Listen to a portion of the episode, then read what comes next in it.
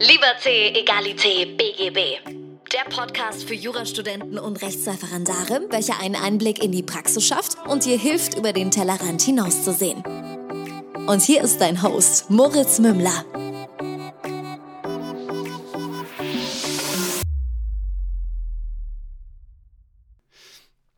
Servus und herzlich willkommen zu einer neuen Folge von Liberté, Egalité, BGB. Mein Name ist immer noch Moritz Mümmler und ich habe zum wiederholten Mal Professor Lorenz hier zu Gast. Wir sprechen heute darüber, wie man am idealsten die ersten drei Semester seines Studiums verbringt. Und ich freue mich ganz herzlich, ähm, Professor Lorenz zum wiederholten Male hier zu begrüßen. Hallo. Ich freue mich auch, Herr Mümmler. Hallo, schön Sie wiederzusehen und zu hören. Ich freue mich auch sehr. Es war jetzt ein bisschen, bisschen Zeit ist vergangen. Das letzte Mal haben wir, glaube ich, darüber gesprochen, wie denn so äh, die, die, das Sommersemester war oder ist, äh, wie es denn gerade so läuft. Ja. Und ähm, heute würde mich mal interessieren, wie würden Sie mal die ersten drei Semester durchplanen. Also mal angenommen, man äh, hat sich jetzt nach dem Abitur entschieden, Jura zu studieren und den großen, schweren Fehler begangen, sich in äh, sieben Jahre, nein, spannend, ich fange nicht wieder damit an. Nein, aber wie, wie, man, okay, die erste Vorlesung, wir setzen uns in den Hörsaal, es sitzen 600 Leute drin. Ja, und das, das, ist natürlich ein furchtbarer Schockmoment, den habe ich auch gehabt, als ich in München angefangen habe. Da saßen, glaube ich, sogar irgendwie 1100 drin und man weiß noch nicht mal, wo das Klo ist, ist komplett verwirrt und denkt sich, um Gottes Willen, was passiert da? Ähm, das lässt sich natürlich nicht mit einem Satz antworten. Zunächst mal würde ich sagen, man sollte das entspannt neugierig beginnen, um mal, wir werden ja gleich konkreter werden, sozusagen sich nicht schocken lassen von, ähm, von der Größe der Universität und von der Masse der Leute, die man da sieht. Und man sollte äh, vor allem interessiert sein und einfach mal fröhlich sagen, wunderbar, ich bin jetzt nicht mehr in der Schule, ich schaue mir das mal an. Und das, mhm. wenn wir jetzt die allerersten Schritte uns anschauen. Und der zweite Schritt ist mal nach links und rechts zu schauen und den Leuten Grüß Gott zu sagen, die da neben einem sitzen. Vielleicht lernt man gleich Leute kennen. Und dann kommt dieses Einsamkeitsgejammer nicht drin. Aber das ist ja. Also es sind nicht die, die dann verschwunden sind, bald mal. Das ist. Also dieser blöde Spruch mit dem Schauen Sie links und rechts und die werden alle dann weg sein, der wird seit Jahrhunderten erzählt und allen möglichen Leuten zugeschrieben. Ich habe noch nie gehört, dass den wirklich einer ernsthaft gesagt hat. Aber das ist, glaube ich, ein anderes Thema.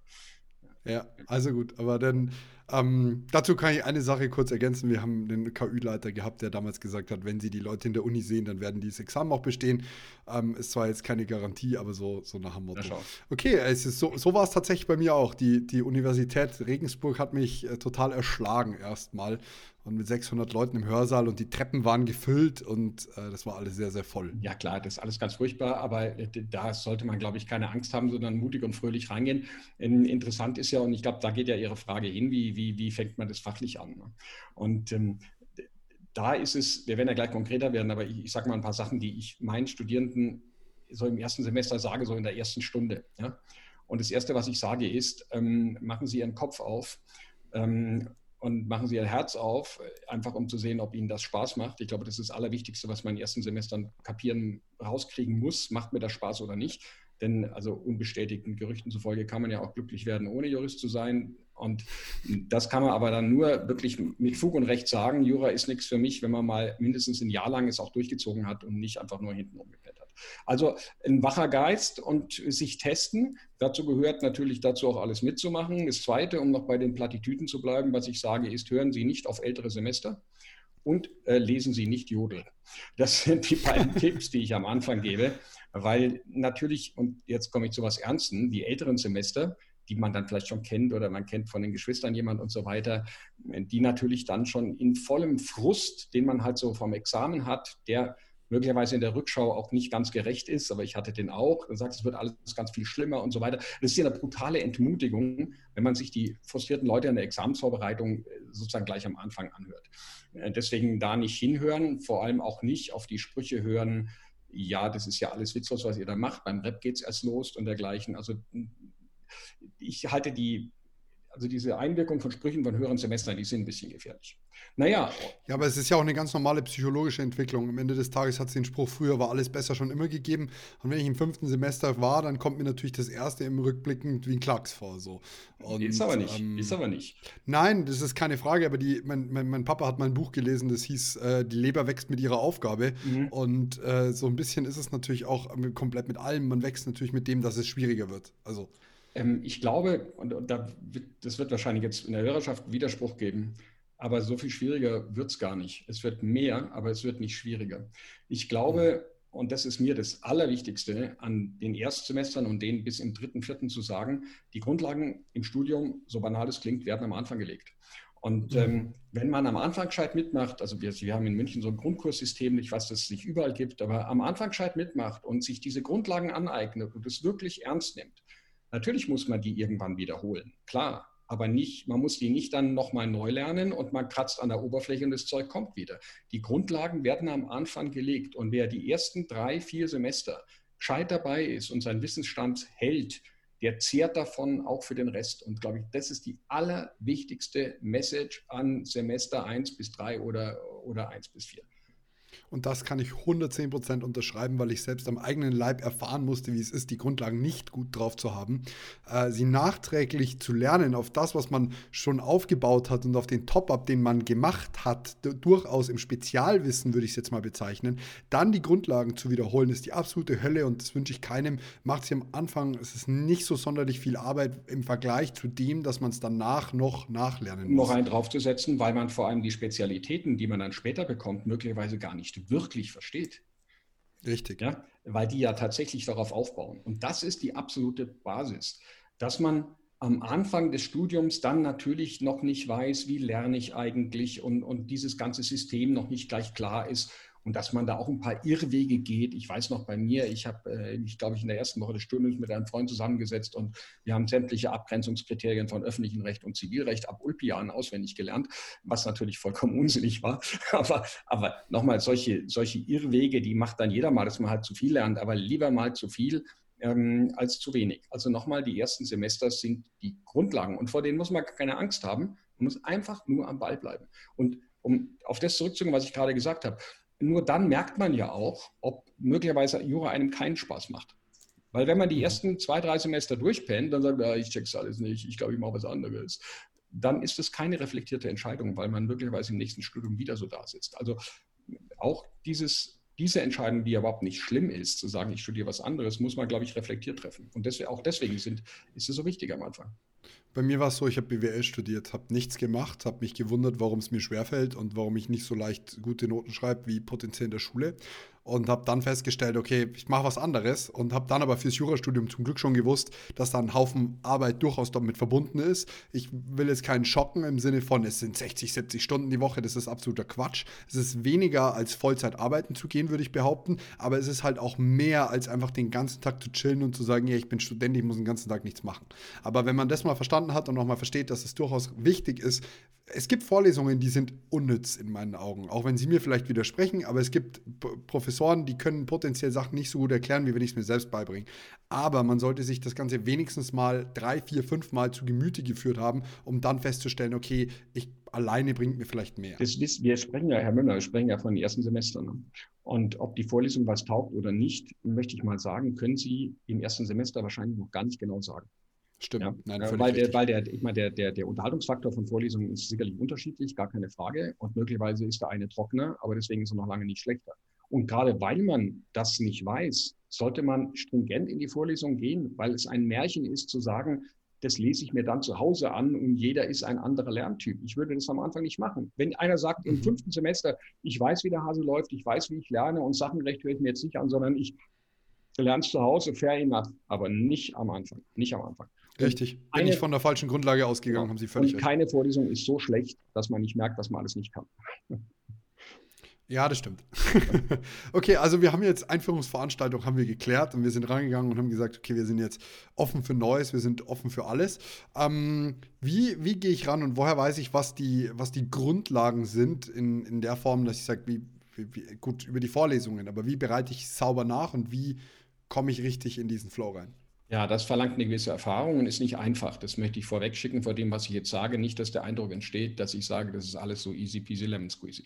Also zunächst mal fordert es natürlich erstens einen guten Dozenten in den ersten Semestern. Ich finde übrigens, dass so die, die, die, die besten Dozenten, die didaktisch besten, sollten in die ersten Semester gehen und nicht in die hinteren Semester. Mhm. Das mal als erstes. Es fordert ein gewisses Vertrauen äh, zu dem, was der Dozent sagt. Es fordert natürlich auch auszunützen, die Möglichkeiten der Fallübungen, die es in Arbeitsgemeinschaften gibt und dergleichen. Und ähm, es kommen natürlich, es, ist, es fordert auch so ein bisschen den Versuch eigenständigen Denkens, was nicht ganz einfach ist am Anfang, aber sich selber mal einen Kopf machen. Und dabei geht man dann möglicherweise Irrwege, auf denen man sich aber dann quasi in den meisten Fällen selber wieder einholt. Also Vertrauen zum Dozenten und einfach mal das machen, was der sagt.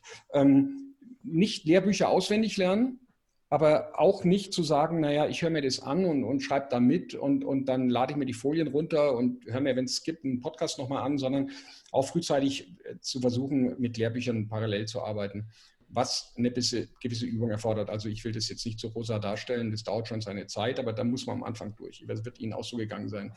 Am Anfang lernt man halt manchmal auch einen Schmarrn oder weil man einfach erst. Also ich muss sagen, ich habe die allerbeste Note geschrieben im zweiten Semester mit Abstand, nachdem ich wirklich alle Fälle bzw. alle Übungsklausuren oder alle Klausuren, die im letzten fünf, sechs, sieben Jahren gestanden sind, durchgearbeitet, durchdacht und verstanden hatte. Und dann habe ich wirklich mal eine 15-Punkte-Klausur geschrieben mit irgendwie noch 30 Sekunden auf der Uhr, als ich dann fertig geworden bin. Sowas hat es so nie wieder gegeben.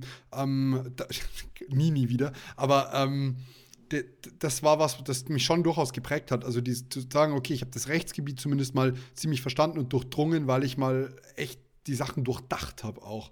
Und ähm, die Klausuren damals echt mit Plus, Minus und den verschiedenen Überschriften durchgelöst hatte. Das war schon hilfreich, muss ich sagen. Ja, und wenn man, wenn man es schafft, dieses Rad, das Sie gerade beschrieben haben, am Laufen zu halten, dann kommt man eigentlich nicht in Heulen und Zähneknirschen. Also das ist tatsächlich so. Ich weiß, dass natürlich Studium auch viele andere Dinge wichtig sind und die sollen auch wichtig sein. Aber ich glaube, um das Try zu machen am Anfang, weil Sie vorhin so gesagt haben, naja, als Student feiere ich und laufe ich, ja, ähm, das kann man schon beides machen. Das, das geht. Ja. Das fordert jetzt nicht zwölf Stunden am Tag, sowas so zu machen.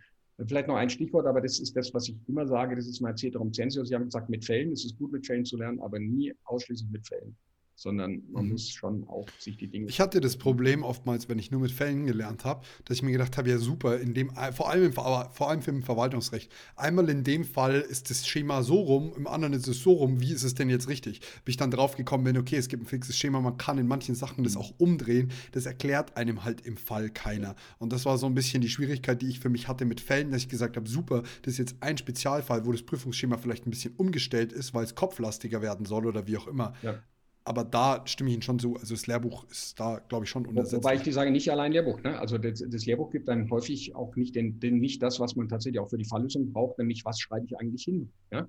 Und wie schreibe ich es hin und in welchem Schema schreibe ich es hin. Mal in so ein Schema zu schauen, das ist überhaupt nicht verboten.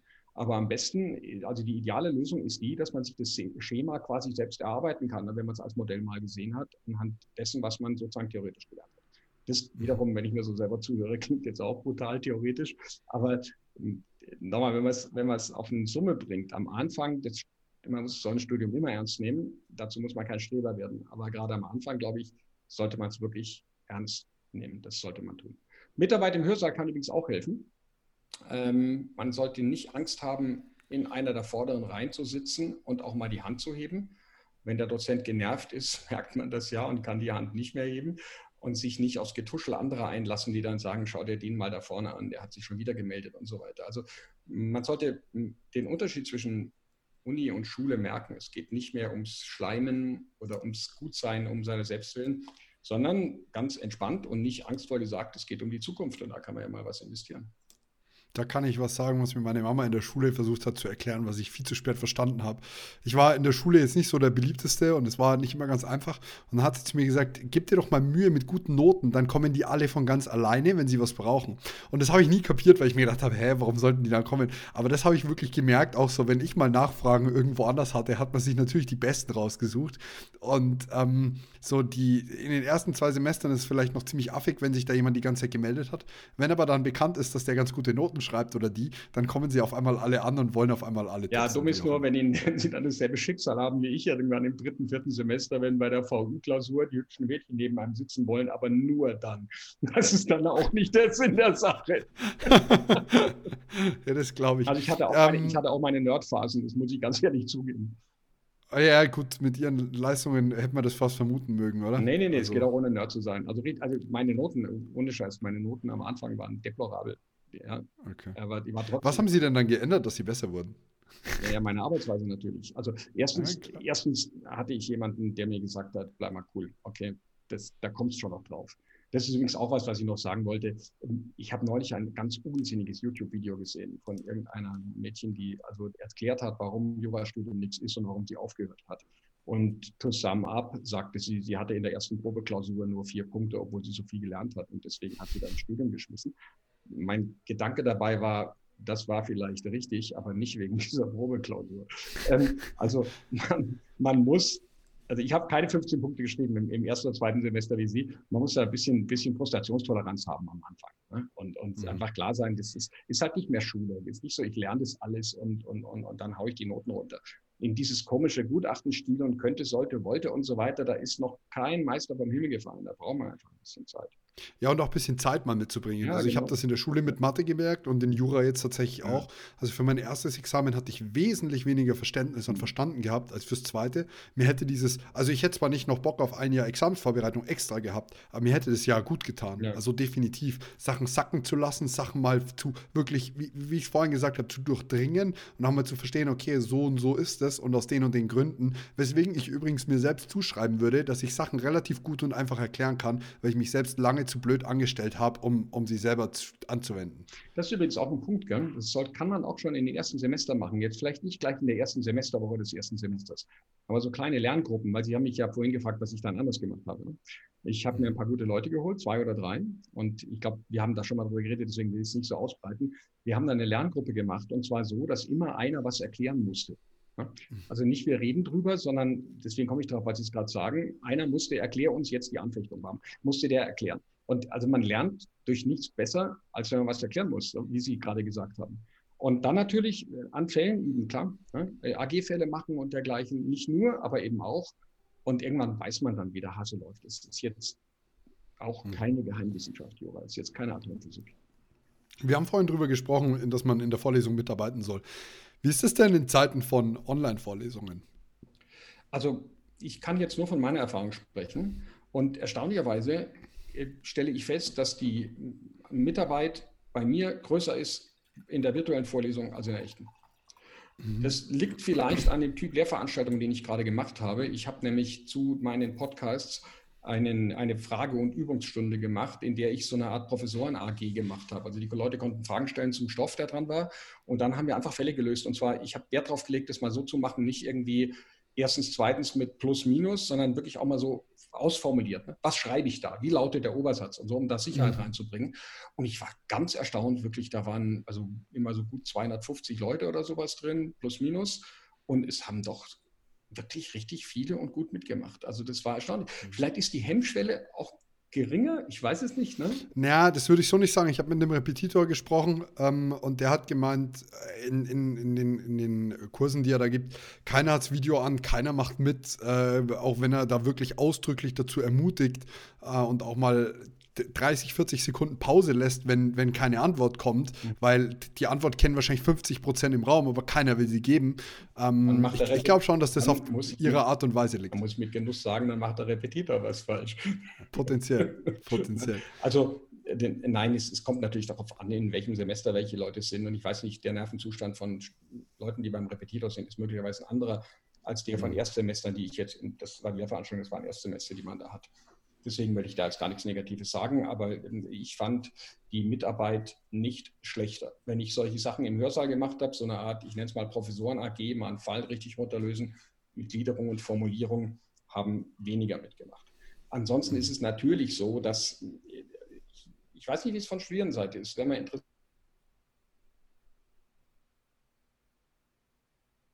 Sie gerade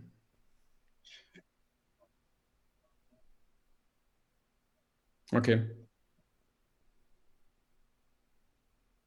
Okay. Dann müssen wir mit der Frage nochmal anfangen, oder? Wie war's? Wie... Ja, weiter, okay. Scheiß drauf.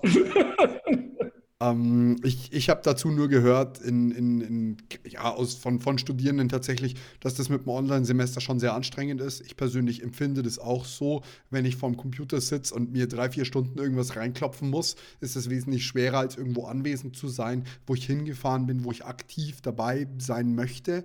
Ähm, die Motivation ist eine ganz andere. Die, die Disziplin ist ganz anders gefordert, wenn ich die Möglichkeit habe, irgendwas anderes zu erledigen. Ähm, insofern halte ich halte es schon für schwierig aktuell.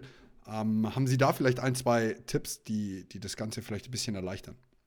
Ähm, also ich sehe das natürlich. Also äh, ganz abgesehen davon, dass die Leute möglicherweise beengt leben in einer Weise, dass sie jetzt nicht, wie wir beide hier, so ein schönes Arbeitszimmerchen haben, wo wir da so einen Podcast reden kann, ist das, ist das ich nenne es mal Mindset-Problem, das Sie da schildern, natürlich ein großes. Ich habe keine Patentlösung, ich habe einfach nur sehr viel Mitgefühl, weil das ist einfach wirklich scheiße. Mhm. sorry, pardon my French, aber das ist es einfach. Ähm, vom Computer zu setzen ist eine ganz andere Aufmerksamkeitsspanne. Die Aufmerksamkeit kann auch nicht mal kurz weggehen, mit dem Nachbarn irgendwas fragen und so weiter. Ich glaube, ich muss es nicht weiter schildern, das ist nicht mhm. toll und ganz bestimmt nicht der Idealzustand. Wenn ich vorhin gesagt habe, es geht erstaunlich gut, habe ich gemeint, halt die Mitarbeit, ja, ja. Es ist übrigens, bevor ich die Frage antworte, auf der anderen Seite genauso. Es macht keinen Spaß, sich vor so einen Computer zu setzen und da in die Kamera reinzulabern und nicht zu sehen, kein, kein visuelles Feedback mhm. zu haben, ne? ob die Leute was kapieren oder nicht. Und auch die, die ganze Lampenfiebersituation auf Dozentenseite ist nicht da. Also ich, bin, ich, ich, stehe ja auch ganz anders rum, wenn ich in den Hörsaal gehe, ich höre das Gekrummel, jetzt geht's los, welches ist der erste Satz, klappt es heute, klappt es nicht und so. Ja? Also die, das Problem ist bei beiden Seiten. Was ich glaube, das möglicherweise helfen kann, man muss aufpassen, weil nicht alle Studierenden in derselben Situation sind, ist, sich so einen Tagesablauf zu machen. Ich zum Beispiel gehe da früh spazieren. Sie haben erzählt, das letzte Mal, Sie gehen einmal rund ums Haus rum und dann wieder einmal zur Tür rein. Haus und dann komme ich, komm ich, sozusagen am Arbeitsplatz an. Ja, das ist cool. Also vielleicht können solche, vielleicht können solche kleinen Riten, ja. indem man sich sozusagen drauf macht, vielleicht können, vielleicht können die was helfen, feste Zeiten und so weiter. Klar, Handy weglegen, logisch. Ja, so. um, ähm, Aber ich habe kein, hab kein Patentrezept. Es wird Zeit, dass diese verdammte Pandemie zu Ende ist ja. und wir alle wieder. Gehen wir mal zurück auf, ich habe jetzt meine Grundlagen einigermaßen drauf. Ich bin jetzt irgendwie am Ende des zweieinhalben, dritten Semesters angekommen. Ich habe so mal ganz grundlegend verstanden, okay, so ist es Strafrecht, so ist es öffentliche Recht, so ist es Zivilrecht. Jetzt geht es dann in die, in die größeren äh, Scheine rein. Ähm, Gibt es eine Umstellung vom Lernen oder mache ich einfach weiter wie bisher? Wie verknüpfe ich am besten, dass die verschiedenen Rechtsgebiete zusammenhängen? Ich habe oft das Gefühl, dass in der Uni, man macht gesetzliche, man macht ein bisschen Schuldrecht BT, man macht das, man macht das das. Wie kann ich vielleicht da schon den Grundstein legen und sagen, okay, verknüpfe das, was ich am Ende für die Examensklausur potenziell brauchen werde? Naja, also idealerweise ist es natürlich schon ein bisschen verknüpft worden im Grundstudium. Ne? Und idealerweise wird es weiter verknüpft, wenn ich, mach, ich fantasiere jetzt mal, wenn jetzt einer im vierten Semester Sachenrecht hört ja, oder im vierten Semester Erbrecht hört, dann wird da eine gehörige Portion im Sachenrecht Schuldrecht mit drin sein und im, im Erbrecht wird allgemeiner Teil mit drin sein. Also diese Verknüpfungs- diese Verknüpfungsfragen kommen eigentlich schon selber dadurch, dass ein neuer Stoff kommt, der mit dem anderen etwas zu tun hat. Natürlich sollte man die Verknüpfung machen, dazu muss man selber sozusagen mitdenken, auch die Grundlagen schon drauf haben, dass man was zum Verknüpfen hat. Und natürlich mhm. sollte das auch, also ein gutes Buch, ein guter Dozent macht das auch. Ansonsten würde ich an der Lerntechnik, wenn ich sie bis dahin geschnallt habe und damit gut gefahren bin, würde ich eigentlich nichts ändern. Ich würde einfach so weitermachen. Was ich machen würde, ich würde in regelmäßigen Abständen mal so das Zeug, was bisher dran war, wiederholen.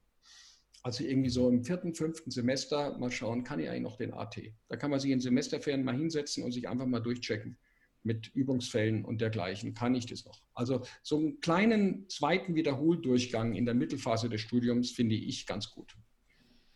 Was denn eine, eine, ein Zeitraum, in dem es äh, gut funktioniert, eine, eine, Lernmethodik auszuprobieren? Also ich meine, sozusagen, okay, ich arbeite jetzt mal mit Fällen, ich arbeite jetzt mal im Lehrbuch, jetzt arbeite ich damit kombiniert. Wie lange, glauben Sie, braucht man, um zu verstehen, das hat nicht für mich funktioniert oder das hat funktioniert? Hm, das ist ganz schwierig zu sagen. Also wenn jemand sich wach selbst überprüft, dann sieht er das an den Klausuren, an denen er schreibt und an der Frage, und die kann er sich noch selbst verantworten, habe ich was geschnallt oder nicht? Mhm. Aber das Problem ist ja, in den ersten Semestern schreibt man ja gar nicht so viel Klausuren. Also klar, für die, für die Vorbereitung des Examens am Ende ist es schon so, dass ich die Klausuren schreibe und regelmäßig ja. korrigiert bekomme. Da habe ich einen besseren, einen besseren Kompass. Während mhm. irgendwie, wenn ich mich an meine ersten fünf Semester erinnere oder sechs vor der, vor der äh, Vorbereitung, habe ich halt nur die Abschlussklausuren geschrieben. That's it.